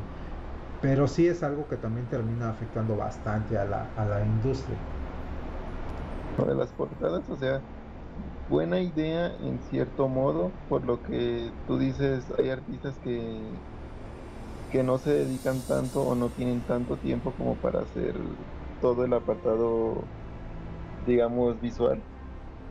En este caso, tú sabes que yo soy fan de, de Mignola, entonces Mignola es más de, de hacer portadas, no tanto hacer lo que viene siendo todo el dibujo. Entonces, pues ahí se agradece, güey, pero también que la gente diga, este vale tanto porque es este güey, pues no. O sea, el precio se supone que por eso lo tiene en la portada. Entonces la gente comete ese error de recibir ese precio. Entonces ya cuando alguien lo compra en el precio que te están diciendo, ya ya toma ese valor, güey. Lo que pasó en el Action Comics cuando se vendió el, el cómic de Superman como por 3 millones de dólares, pues ya dan por hecho que ese es el precio que tiene, güey. Y pues no. O que los número uno de cualquier cómic van a llegar a valer eso. Exacto, sí, entonces es, es ilógico, pero la gente loca y la gente tonta, güey. Y hasta puede ser igual propaganda de la misma empresa. Sí, exacto. Pues justamente ahí con todo este relajo, ya retomando otra vez lo que le estábamos diciendo, pues los fans empezaron a dar cuenta de que habían sido engañados con todo esto de las portadas variantes y alternas y demás, como habían perdido su dinero y en venganza pues dejan de, de consumir cómics, ¿no? Eso fue por parte de Marvel. Ahora por parte de DC empeora la situación cuando a inicios de los, de los 90 eh, los editores se ponen a pensar cómo hacer que las ventas de su personaje principal, en ese momento Superman, subieran y la mejor forma que tuvieron o, impactante de alguna manera fue crear la muerte de Superman. ¿no? Y qué cabrón. Este cómic que pues hasta la fecha creo que es la novela gráfica o una de las novelas gráficas más vendidas de todos los tiempos, mm, que consiste obviamente en matar a Superman a manos de un poderoso enemigo se crea un alboroto, güey. Yo, yo eh, bueno, no recuerdo la fecha en la que lo publican, pero eh, sí recuerdo años después cuando estuve leyendo noticias que hasta hicieron un, este, un monumento, salió en noticias, salió en periódicos, o sea, fue un completo alboroto por, por parte de los medios de que habían matado al personaje y esto genera que muchos lectores voltearan a ver a, Superman, voltearan a ver, ya tenía conexión con el personaje obviamente, y todo el mundo estaban felices de estar consiguiendo los números donde este personaje famoso moría. ¿Qué hacen después? Pues se van con el siguiente personaje que tienen que es Batman, al cual obviamente no lo matan, a diferente de Superman, pero pues sacan ahí la caída del murciélago, ¿no? Que es donde prácticamente le rompen la columna vertebral al buen personaje y pues es un, cambio que lo tienen fuera de, de subtítulo como un año y medio o dos años. No recuerdo exactamente cuánto tiempo fue, que es cuando sale. O sea, si lo, lo descansaron después de, después de eso. Sí, lo descansan, que es donde sale el Azrael. Ay, cierto que ahí es donde entra Azrael. Perdón, pensé que estabas todavía por los por 91 más o menos. Sí, Azrael fue muy mal recibido. A mí me encanta el personaje, pero también sí se la mamaron, güey. O sea, la saga que tuvo no. Perdió toda la esencia, güey. Vaya. Sí. Traerlo como con el manto de, Batman no es lo de él. Entonces era mejor este hacer algún Robin, ¿no? Exactamente, pero pues no tenían las ideas claras y dijeron de aquí soy, güey ven que obviamente eso tuvo éxito al principio obviamente cuando sale ya después se dieron cuenta de que no y dicen pues vámonos con el siguiente que tenemos en la línea que vendría a ser Green Lantern que es la llegada de Parallax que cambia al, joven linterna verde en una forma ahora ya malvada y diabólica no de alguna de alguna manera eso también eh, empieza a generar, te digo, el hecho de que, como dices tú, cambias la esencia del personaje en un giro completamente radical y pues obviamente vas a conseguir lectores nuevos, sí, pero pues los lectores nuevos cuánto te van a durar. Tienes que consentir a los lectores que ya tienes de, tiempo atrás para que sigan consumiendo y obviamente pues estos lectores deciden también darle la espalda ¿no? a, a muchísimos personajes. Exacto, y, y en estas pues épocas no era tanto, pero creo que también ahí empezó eh, esto que estás mencionando, de que la muerte se vuelve un recurso más en los cómics, porque tenemos después el regreso de Superman, ¿no? Eh, y luego el regreso de Batman también. Entonces todo eso genera que la gente, pues eso, se sienta engañada y empiezan a hacer lo mismo, le dan la espalda, dejan de, de comprar cómics y pues con todo este desmadre, pues lo único que, se hace es obviamente culpar tanto a la compañía de DC como a la compañía de Marvel. Ahora, no, no nada más tenemos eso. Allí en la mitad, que ya voy al, tema que estabas eh, hablando hace rato, en la mitad de la década eh, empiezan ahí Jim Lee, Mark Silvestre, McFarlane y en especial Rob Liefeld, al cual consideran como el Hitler de los cómics, deciden retirarse de estas compañías en las que trabajaban, principalmente en Marvel. Eh, uno de ellos ya, ya habían este, trabajado con DC, pero no tanto, sino que estaban más directamente con Marvel. Y crean una nueva y revolucionaria competencia llamada Image Comics. Una de las tantas razones por las cuales eh, ellos deciden salirse de estas editoriales, aparte de lo que ya mencionamos, es que tampoco tenían tanta libertad por así decirlo, con los personajes. Ellos traían ganas de contar historias más obscuras, no precisamente del bien contra el mal, que hubiera antihéroes, pero pues no se los permitían. Y no nada más las editoriales, teníamos este Code Authority, del cual también ya les hemos mencionado, que antes todos los cómics traían este sellito donde pues habían una, una, ¿cómo se dice? gente, una sociedad que decidía qué era lo que se podía publicar y qué era lo que no se podía publicar. Entonces, obviamente, como eran dibujitos, pues tenían que ser para niños y contar historias buenas, ¿no? Entonces no les permitía que hubiera violencia. Precisamente por ahí este lo veíamos muy marcado en la serie de los centas de Batman cuando habían golpes no te podían poner el golpe, sino que se congelaba la pantalla y te salía tu onomatopeya ahí de pam, pam, slam, porque no podías mostrar violencia. Y en los cómics pues era lo mismo, tenías el chingo de onomatopeyas a, primer plano para que no vieras la violencia. Y pues ellos dijeron, güey, no, no queremos esto, queremos traer ideas más frescas, queremos traer nuevos personajes. Y pues no era una idea mala, el arte y el dibujo que ellos estaban haciendo, la neta estaba muy chido. En el momento era excelente, estaba lleno de detalles. Rob Liefeld y su chingo de bolsitas que les dibujaba a todos sus personajes era súper icónico. exactamente. Personajes todos musculosos, llenos de, armas, con chingo de sangre, violencia. Entonces la gente eh, ve que los cómics eran cosas del pasado eran pues de alguna manera estereotipos ya los que teníamos ahí diseñados y los personajes femeninos también eran muy sexualizados eh, era también algo que pues obviamente te digo te llamaba la atención pero pues en estas épocas ya no se puede hacer eso y lo hemos visto cómo han cambiado y han evolucionado los, trajes de, las personajes o los personajes femeninos, como ya los tienen más tapados. Eh, es diferente, pues. Digo, no me quiero quejar ni quiero decir que también eso le puso en la madre, pero pues era, era otra, otra época completamente diferente, ¿no? Aparte su retiro también era porque no, no tenían, digamos, los derechos o, o cierto crédito en los personajes que creaban o en las historias que hacían. Entonces también había, había mucho problema ahí sobre, sobre eso. Marvel quería tener total control de lo que ellos hacían, este, conservar todos los derechos y pues prácticamente los desechables eran ellos y personaje que creaban, personaje que se quedaba en la empresa. Sí, justamente.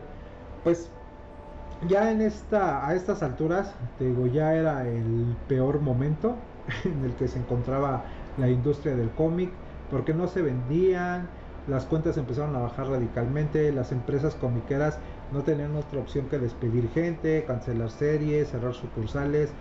Eh, los cómics que sobrevivían en este tiempo estaban, la neta, realmente mal hechos, dibujos horribles, historias inverosímiles, no te atrapaban a ti como, como lector y pues ahí fue cuando DC y Marvel tenían solamente una, una empresa de distribución, que es la que hasta la fecha sigue vigente, pero muchas tienditas en esa época que habían de cómics empezaron a cerrar, se quedaban como que tiendas especializadas, ya sabes, estas industrias enormes, puestos de periódicos dejaron de vender cómics, el 80 o 90% de los cómics que se vendían solo eran en tiendas especializadas, y, mira que era una cantidad muy baja, eh, nada que ver como era antes de los, de los 90.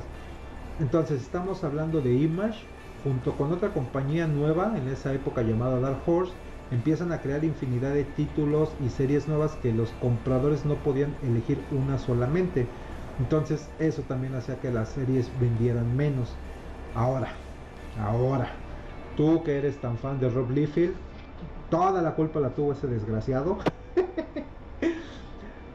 Prácticamente... Y en eh, cierto modo la idea, ajá, dime. la idea de separarse y crear una y crear una, una editorial totalmente distinta en la que en la que cada cada dibujante, cada escritor sea dueño de sus propias obras, pues sí, creo que él fue el principal sonsacador, ¿no?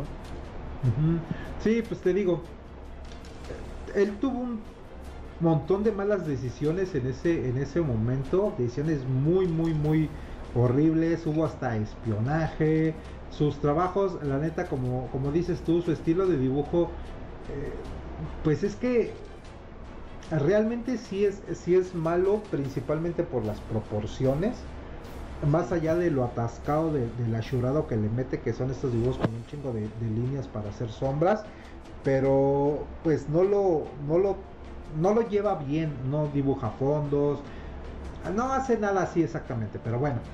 En los inicios de Image Comics, él intenta copiar la fórmula de muchos héroes ya consagrados de Marvel, principalmente como era el Capitán América, a quien él le crea una copia absurda para un cómic nuevo, y esto provoca que Marvel lo demanda.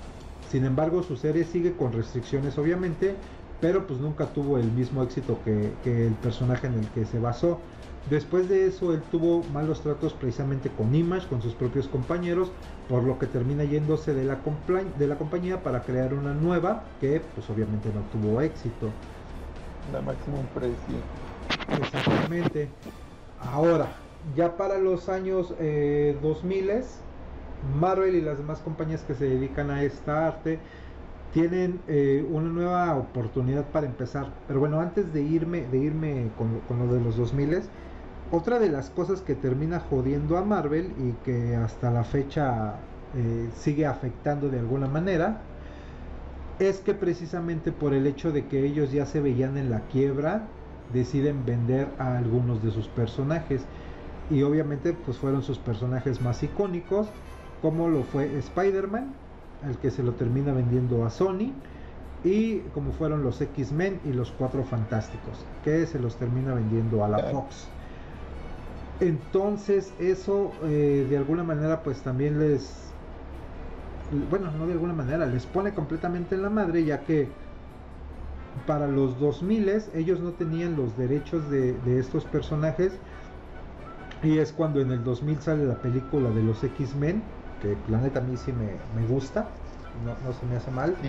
Y en el 2002 tenemos la joyita de Sam Raimi, de Spider-Man, ¿no? que también se avienta, hizo este, su trilogía. Pero pues obviamente eran derechos que Marvel no podía utilizar hasta el 2008 cuando empieza lo del MCU que bueno ya sería como para para otra otra historia que podamos hablar bien de la década de los de los 2000 pero pues vamos a, cerrar ideas de la crisis de los 90 pues sí justamente esto que estás mencionándome eh, fue una de las cosas buenas, de alguna manera, que logra hacer ahí el buen Jim Lee, que de alguna manera también fue- fue traicionar a su pandilla, porque Exacto, buena para, buena para DC, pero también mala para, para Image, que tenía una buena, una buena organización ahí y termina prácticamente abandonándolos. Y como él era todo un universo, pues claro, güey, Image se queda sin, sin uno de los fuertes, si no es, si no es que el más fuerte. Pues de alguna manera sí era el más fuerte, no por eh, demeritar a los otros artistas, sino porque Jim Lee con Wildstorm sí estaba consiguiendo buenas ventas, buenos números, estaba haciendo muchísimo ruido y eh, pues eh, de alguna manera no es tan criticable porque pues él vio por su, o sea, a diferencia de Liefeld, él sí estaba viendo por, por su chamba, por su universo y querer expandirlo y qué mejor que llevarlo con una editorial que a pesar de la crisis que estaban pasando, pues sabía que de alguna manera podía pues levantar o, o reforzarse con ellos mismos. eh, metiendo a sus, a sus personajes, ¿no? Y por qué no, pues darle la oportunidad también a los compañeros o a sus compañeros de que pues hicieran lo mismo tal vez, ¿no? Pero ninguno decidió vender sus universos, decidieron quedarse...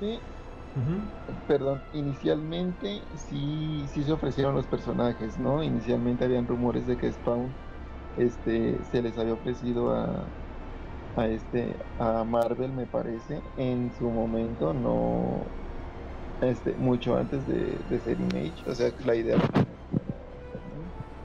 entonces que que Farlane ya tenía su ahora sí que su idea de, de, Spawn entonces trataba de meterlo en alguna de las empresas creo que fue en Marvel y Marvel lo desechó totalmente entonces por eso se volvió independiente y por parte de Miñola Hellboy iba a ser vendido hacia DC y también despreciaron la idea. Entonces Miñola se acomodó en Dark Horse y se volvió como quien dice prioridad para la para la editorial.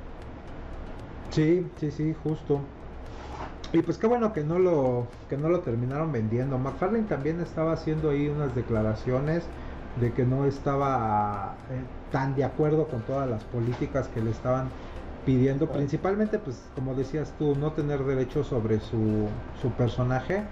Y creo que esa fue una de las razones de mayor peso por las que dijo, nada, ¿sabes qué? Mejor no. Entonces, interesante para tenerlo ahí en, en cuenta. Y pues podríamos hablar ya como que para ir cerrando un poco de ideas de lo mejorcito que se pudo haber eh, publicado o lo rescatable que se publicó en los en los noventas eh, por ahí tenemos este cómic que para mí es el mejor de la historia para Pablo no pero el Kingdom Come este super cómic escrito por Mark Waid y dibujado por Alex Ross que en la época pues apenas estaba empezando de alguna de alguna manera o no era así como que tan tan tan el, artista sino que ahí yo creo que empezó a consolidarse con esta historia de, Kingdom Come de un Elseworld prácticamente eh, alejado de, la línea en la que se encontraba los, los superhéroes de la editorial contando una historia alterna. Y después por parte de Marvel también trabajan los dos para crear el cómic llamado Marvels, donde es un poquito similar, bueno, no similar la historia, pero sí el, obviamente el estilo de dibujo de Alex Ross, que digo, para mí son, son, son obras de arte cada, cada viñeta de, ese señor. Es el Kingdom Come es el que más empezó a ganar premios, tuvo un recibimiento súper, súper, súper chingón y es donde empiezan por ahí a levantarse de alguna manera porque este, este cómic fue publicado a finales de los de los noventas em, el Marvel también es de ah mira estoy todo mal. Esta Marvel no es de Marway es de Kurt Busiek. Él es el que está como narrador Alex Ross como ilustrador. Y em, este, este cómic es muy, muy eh, especial o llamativo porque nace en plena fiebre de lo que era el tecnopunk, que, que siempre me gusta esa palabra, pero pues en el mundo del cómic eran los primeros coletazos de lo que era el Amerimanga, ¿no? Que, estaba dando ahí señales de, de vida. Es un cómic en el que ellos dos reimaginan la edad de plata y de oro de Marvel, lo que eran los años 40 eh, y 60 a través de los ojos de un periodista fotógrafo que sigue los pasos de los prodigios o los primeros superhéroes de la, de la Casa de las Ideas, ¿no? Es, es un cómic bien bonito, la neta, si no han tenido la oportunidad de leerlo, eh, chéquenselo, a ver si podemos compartirlo ahí en el grupo de Facebook Cultura Geek, para que lo vayan a, este, a revisar. Eso por parte de, este, de Marvel. DC saca Batman eh, Largo Halloween, que apenas tuvimos eh, la versión animada y la película de Batman que también trae como que ciertos guiños a esta a esta historia que es un Batman que también está en sus orígenes es una historia bien detectivesca em, es de las mejores historias de Batman de, los años 90 precisamente sin faltarle el respeto a la que estábamos hablando de la caída del murciélago. Eh, está escrita por Jeff Loeb, está eh, Tim Sale en los dibujos. De alguna manera Tim Sale aquí da una cátedra de una interpretación de lo que era el cómic independiente en el estilo del dibujo y dentro de lo que eran todas las líneas comerciales, ¿no? Lo que se estaba vendiendo en esa época, como le estaban mencionando, pues estaba Image con estos eh, artistas tan cracks que dibujaban acá todos musculosos y... Claro, y, y que salieron muchas cosas buenas de ahí. Después de que me decías la traición de Rob Liefeld, también benefició a, la, a lo que venía haciendo la línea de Top Cow, que estaba dentro de, de Image. Lo que venía haciendo Mark Silvestri, que empezó a ampliar lo que, lo que era su universo de, de Darkness, este, Witchblade, Magdalena, títulos muy buenos que también se me hace uno de los universos más estables, que a pesar de la decadencia que había, también habían generado mucho ruido. Entonces, creo yo que era una de las cosas de lo mejor que, que salió de, de, esas malas decisiones. Que Top empezó a hacerse independiente. Sí, exactamente. Eh, como dices, el universo creo que de, de Silvestri es el que más ha dado. Yo me decepcioné un poquillo cuando él empezó a, a dejar de, de, dibujar. En el Darkness dibuja él hasta el número 14 o 13, justamente cuando empieza la saga de, de la... Si es, si, si es, si es este Magdalena, la, la, María Magdalena, no. Y cuando empieza la, la, saga de Magdalena, que es como el segundo arco. Ajá, es el tercero, es cuando entra Ed Benes a... No, Ed, Ed, Benes se llama Ed Bennett a dibujar. Eh, obviamente pues traía la escuelita de Silvestri, pero no era Silvestri. Entonces, todos estos artistas pues también hacían eso de te cuento una historia y te la voy a dejar que alguien más la siga porque pues me voy a involucrar en otros proyectos o voy a estar eh, trabajando con otras cosas por ahí también me acuerdo que McFarlane que, que con la idea de su personaje de Spawn obviamente lo ha explotado hasta donde más ha querido pero uno de los de los datos ahí chingones es que él le lleva a Mattel las primeras ideas que tenía para empezar a crear figuras de pues no de acción porque las figuras de acción pues son estos que puedes jugar no que tienes Exacto, chingo de, de, articulaciones y todo. Él lo que hace prácticamente son estatuillas eh, pequeñas entre comillas pero Mattel le rechaza la idea le dice ah canal cómo crees esto no no no, no tienes futuro y pues un, un, ejemplo más de cuando no te apoyan en tu proyecto y terminas dándole la vuelta porque ahí es el donde crea McFarlane Toys y empieza a buscar y a comprar franquicias pero llevándolas a su universo todo oscuro terrorífico. Eh, me acuerdo por ahí tuve algunas de las figurillas de, de Wizard of Oz o el mago de Oz pero pues con la visión de él no eh, teníamos a los personajes como por ejemplo el, el león pero eh, eh, su idea de él es que está así todo este desgarrado carcomido todo todo mal pues. La Dorothy también venía ahí con un, una no me acuerdo si es la que venía en la bañera o esa de la bañera es otra. El mago también traía este como casco muy steampunk el hombre de hojalata parecía más bien un spawn, venía con un hacha, el escarabajo era el que estaba más perrísimo de todos, era mi, mi favorito.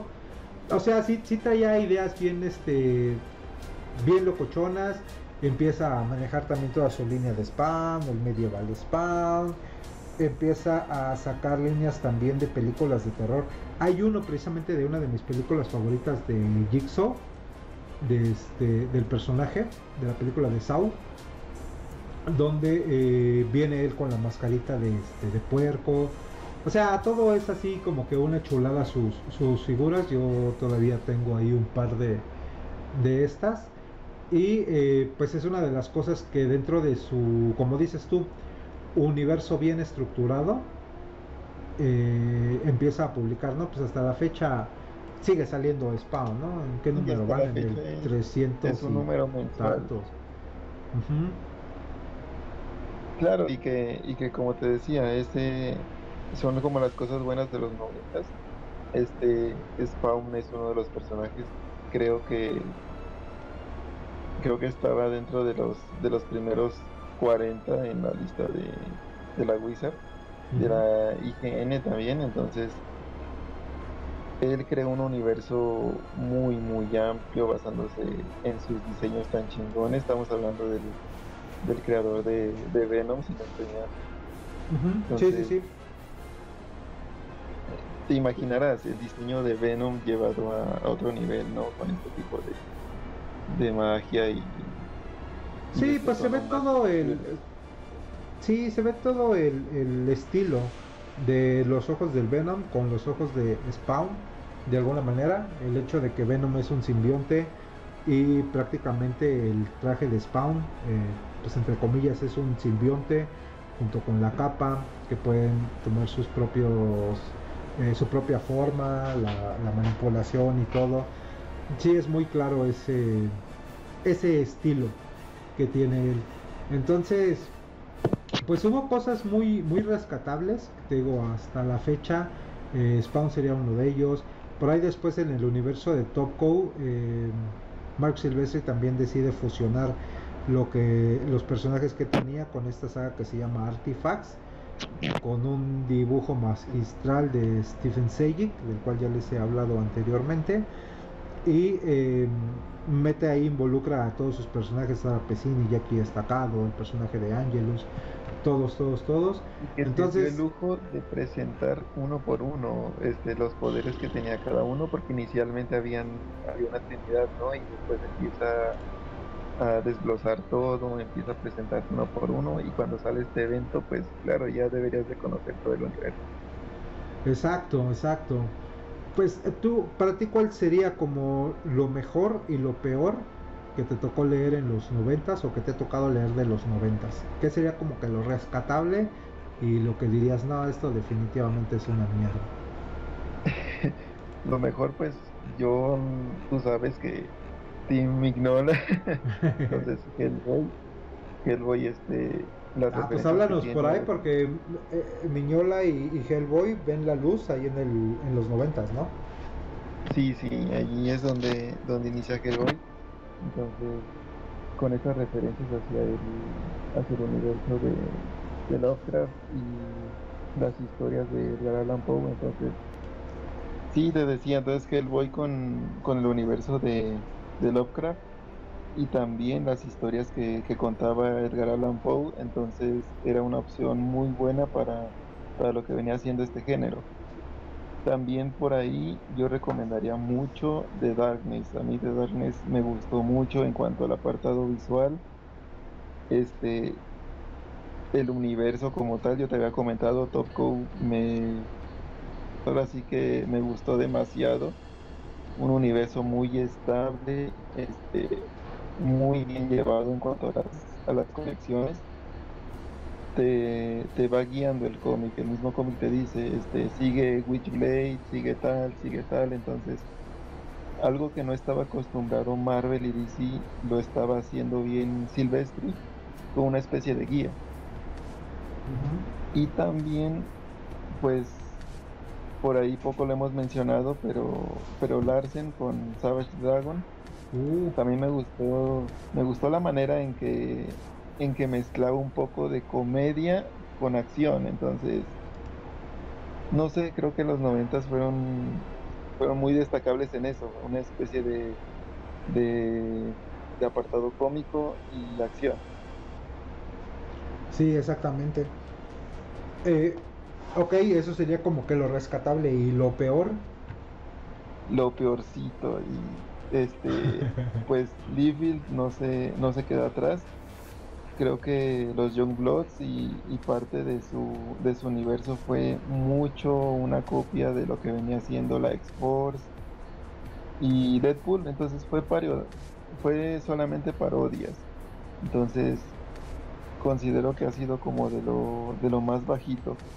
Este eventos no sé, yo esperaba mucho de, de lo que venía siendo la hora cero de, de DC. No sé si lo has, si lo has Sí, checado. sí, sí, claro.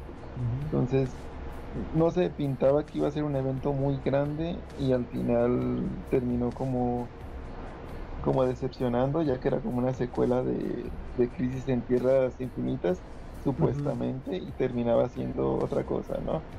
Tanto pedo para Este- cagar aguado. Sí, la verdad que yo esperaba mucho y terminó como por completarla, fue que, fue que la terminé. También por ahí de. Marvel, este, no sé, por ahí de Marvel me, me desagradó un poco el tema de de lo que venía siendo la saga de los clones. También creo yo que podían hacer mucho más, podían este, haber generado mucho mejores cosas. Y a mí en lo personal, hay gente que me va a linchar por esto, porque sabemos que la saga de los clones es como como lo, lo que pintan como lo mejor de, de este de Spider-Man. Pero Ajá. no sé, para mí fue un poco un poco flojilla. Creo que creo que en ese sentido ahí me, me decepcionó. Y también de lo mejorcito de, de Marvel, a mí me encanta Maximum Carnage. Creo yo que, que la creación y la llegada de, de los simbiontes pues cambió mucho lo que venía haciendo el tema de Spider-Man y lo mejoró bastante. Y que también Batman mejoró, uf, o sea, todo lo que leas de los noventas de, de Batman, estamos hablando de un Batman más serio, más este, tipo detective. Entonces, que eso obviamente se venía un poquito desde los ochentas, hab- hablábamos de que, de que estaba mejorando, pero se terminó de perfeccionar yo creo en los noventas. O sea, yo recomendaría sin problemas cualquier saga de, de Batman que no fuera este otro portando el manto, porque pues ahí teníamos a, a el queridísimo Azrael. A los Rael. Sí, justo. Muy bien. Am, yo de lo mejorcito de los noventas, pues sí, ya me robaste por ahí al Darkness, aunque no lo leí en la, en, en la fecha, en, en esa este, década en la que se estuvo publicando, porque pues aquí llegó años después no tenía obviamente Sí. el acceso, pero sí creo que sería también en lo personal, eh, tanto él como a Spawn les tengo muchísimo, muchísimo cariño, muchísimo afecto por, como dices, el diseño de los personajes principalmente. Eh, pues de lo mejor que yo recuerdo, te digo, siempre va a ser Kingdom Come, precisamente el Marvels, por, por el estilo de dibujo, y de lo peorcito que me tocó leer sería, eh, no sé, eh, dices tú, la era de Apocalipsis ha sido como que también de esas historias que mucha banda ha criticado, con el pasar de los años se han convertido así Sí. que en de las historias más horribles escritas, pero a mí me gustó, me gustó bastante. Eh, no sabría situarla entre como lo, lo peor, eh, porque Sí, la, la- si defiendo. bueno. Como que la defiendo todavía. Pues es que era, era- eran como que estos eventos por año que, que publicaban. Te digo, la era de Apocalipsis, la caída del murciélago o la saga del clon, como dices. Ah, perdón, se están acordando de mí. Este, era así como que estas, estas sagas que, que manejaban por un año. Entonces ese era como que el problema. Que me desesperaba tener que estar esperando tanto. Pero... Claro, Ajá. perdón, y se me olvidaba mencionar este que tuvimos también unas sagas ahí de Deadpool que yo te comentaba, este Deadpool ahí era pues más carismático, tenía tenía un iba a tener un inicio bien en cuanto a desarrollo antes de que le empezaran a meter mano y lo volvieran solamente una especie de, de meme, por así decirlo. Entonces, es de, de destacar que esas dos primeras sagas muy buenas, del, me parece que fue en el 91 y en el 92. Ok. Sí, pues fíjate que a mí me desagrada todavía más ahorita que lo mencionabas la saga de los clones que la misma era de Apocalipsis, ¿eh? Como que sí, Sí. siento que tiene cosas rescatables la saga de los clones, pero en general sí se me hace más malita que este que la era de Apocalipsis. No sé, tendría que analizar muy muy muy muy a fondo qué se estuvo publicando porque pues no, sí les tengo. Yo creo que ahorita me afecta la nostalgia, güey. Sí, güey, Por nostalgia recuerdo todos que- esos títulos y digo, no mames, todos eran buenísimos.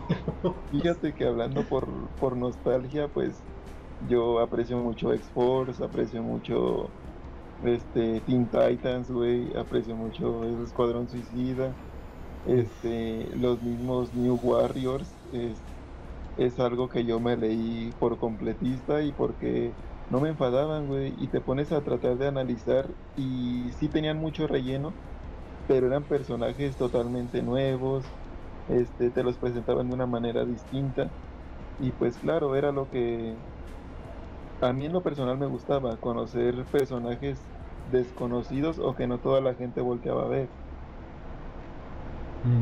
Sí, exactamente. Eso era lo, lo- Uno de los problemas, pues, que no los volteaban a ver. Y Uh, todo mal. Muy bien. eh, pues ahí tienen un pequeño resumen de la crisis que sufrieron los cómics en los noventas, un poquillo de las de las problemáticas, las malas decisiones, eh, arbitrariedades que también había.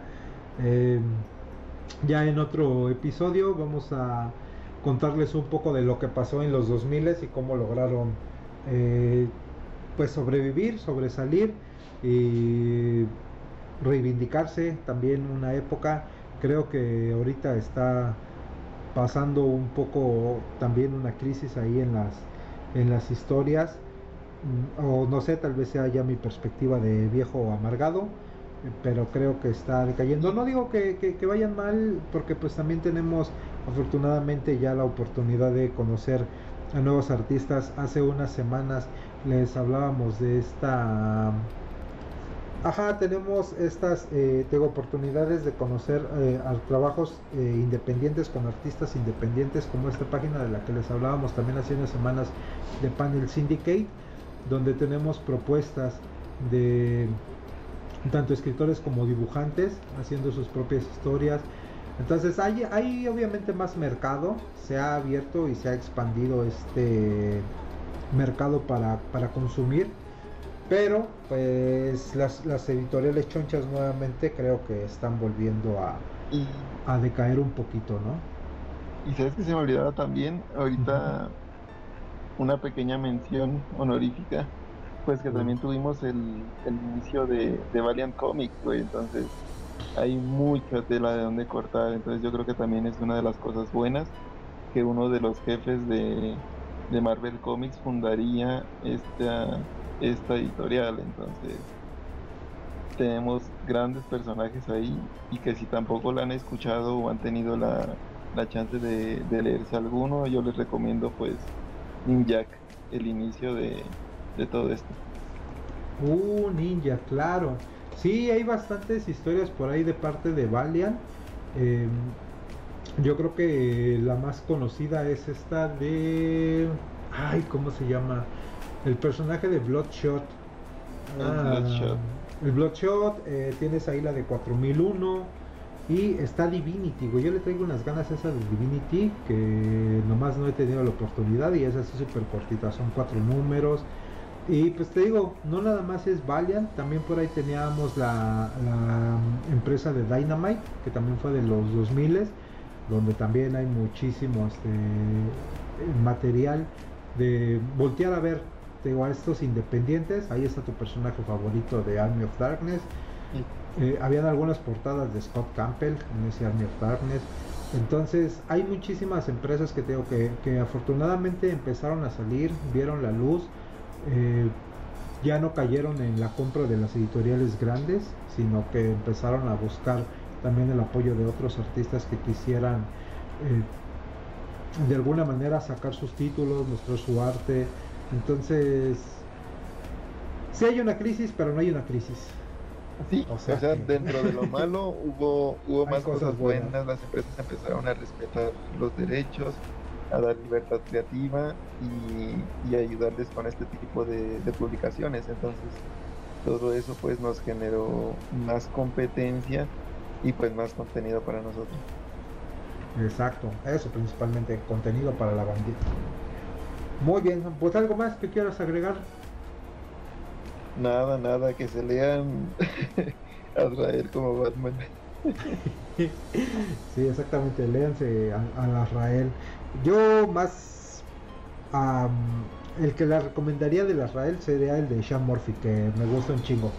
Aparte, se mamó con ese se mamó con ese diseño que está así todo súper trabadísimo y canoso de, pelo largo con su colita de caballo.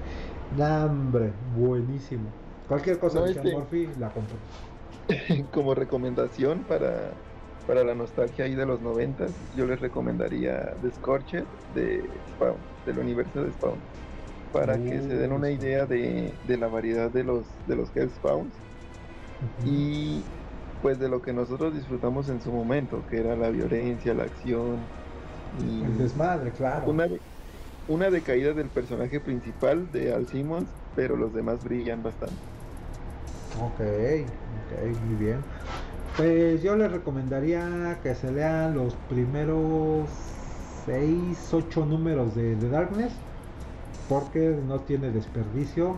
Con, los va a atrapar, los va a atrapar la, historia, estoy seguro, si no lo han checado, si no lo han leído. Es también de esos cómics que yo puedo leer y releer y nunca me canso de, de ellos. Muy bien, pues les agradecemos que nos hayan acompañado hasta acá.